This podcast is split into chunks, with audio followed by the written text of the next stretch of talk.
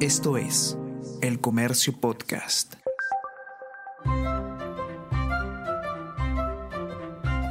El Comercio Podcast presenta Mentiras Verdaderas con Renato Cisneros.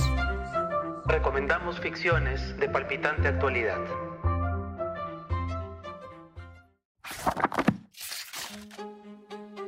Highbury, Londres.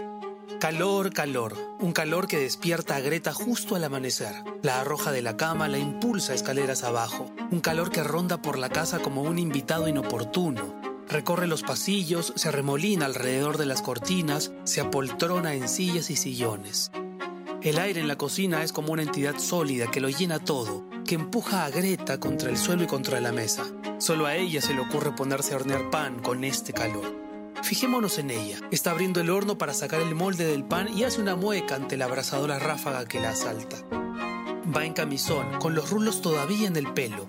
Retrocede dos pasos y echa la humeante hogaza en el fregadero. Su peso le recuerda, como siempre, a un bebé, un recién nacido, ese bulto de calor húmedo. Lleva toda su vida de casada, haciendo pan casero tres veces a la semana y no va a dejar que una minucia, como una ola de calor, se lo impida ahora. Como en Londres es imposible conseguir suero de leche, tiene que apañárselas con una mezcla mitad leche, mitad yogur. Una mujer le contó en misa que funcionaba y funciona hasta cierto punto, pero no es lo mismo.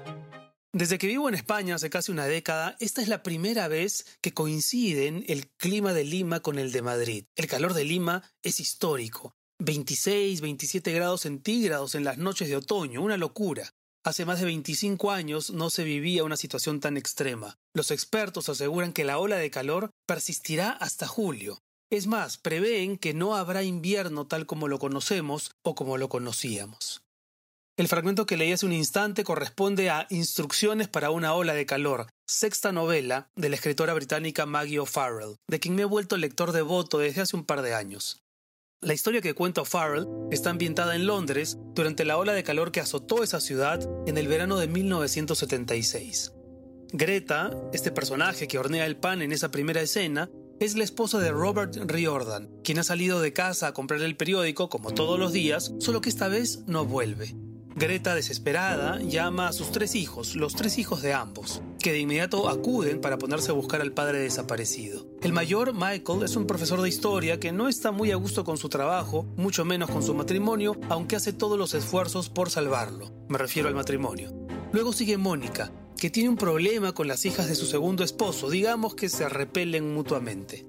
La menor, Aoif, es la hija rebelde que abandonó sus estudios para mudarse a Nueva York. Junto a la madre, los tres chicos Riordan van haciendo todo tipo de averiguaciones y mientras cotejan sus pistas, asusados por el agobiante calor, comienzan a hablar, a desnudar pasajes de su pasado, a hacerse revelaciones, destapar viejas heridas, compartir secretos que se suponía eran inconfesables. Ninguno de los hijos sospecha que la madre Greta sabe más de lo que les ha contado sobre el paradero de Robert.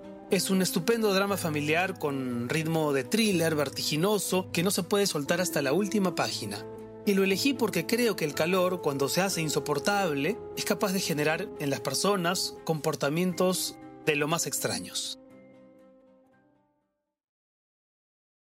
Y como una sola recomendación sabe a muy poco, aquí te dejo tres títulos más. El astro rey de Argelia, el extranjero de Albert Camus, un clásico donde la palabra calor aparece unas 50 veces. Mersault, el protagonista, es un empleado que suele pasar desapercibido en su vida cotidiana. Ha perdido su madre, pero nada parece perturbarlo, nada salvo el sol. El sol que abraza, que ciega y que de alguna manera lo arrastra a cometer un crimen. Mersault mata a un hombre, un argelino, como defensa, expone un argumento muy poco convincente para las autoridades. Hacía mucho calor. Calor infernal. El maestro y Margarita de Mikhail Bulgakov. Es una muy calurosa tarde de la primavera de 1930 y el diablo, el mismísimo Satán, se aparece en Moscú junto con su asistente, un gato. Después de armar un gran revuelo en la ciudad, el diablo le hace una propuesta a Margarita, la amante del maestro, que acaba convertida en una bruja con poderes sobrenaturales. De Moscú a Jerusalén, la novela es una sátira de corte fantástico y va presentando una serie de personajes históricos, imaginarios, esperpénticos. Entre ellos hay un poeta moderno que acaba metido en un manicomio. Para muchos se trata de la mejor novela rusa del siglo XX. Cambio climático. El Ministerio del Futuro de Kim Stanley Robinson es uno de los libros favoritos de Barack Obama. Tiene casi 600 páginas. Imagínense esto, estamos en 2025 y en la India se produce una intensa ola de calor que mata a miles en muy pocos días. Frank May es el primer personaje con el que el lector se topa. Él se encuentra en el estado indio de Uttar Pradesh. Fíjense cómo Stanley describe esos días del futuro. Por toda la ciudad se oía el zumbido acentuado, como si fuera un enjambre de mosquitos gigantes, de los aparatos de aire acondicionado instalados en las ventanas de los edificios. Y entonces el sol escindió el horizonte. Brillaba como si fuera una bomba atómica, pero es que lo era. Los campos y los edificios que había debajo de aquella grieta de luz se oscurecieron, y se oscurecieron un poco más a medida que la grieta se extendía por los costados de la línea llameante, que en un momento dado se expandió hasta adquirir una forma semicircular que Frank ya no pudo mirar.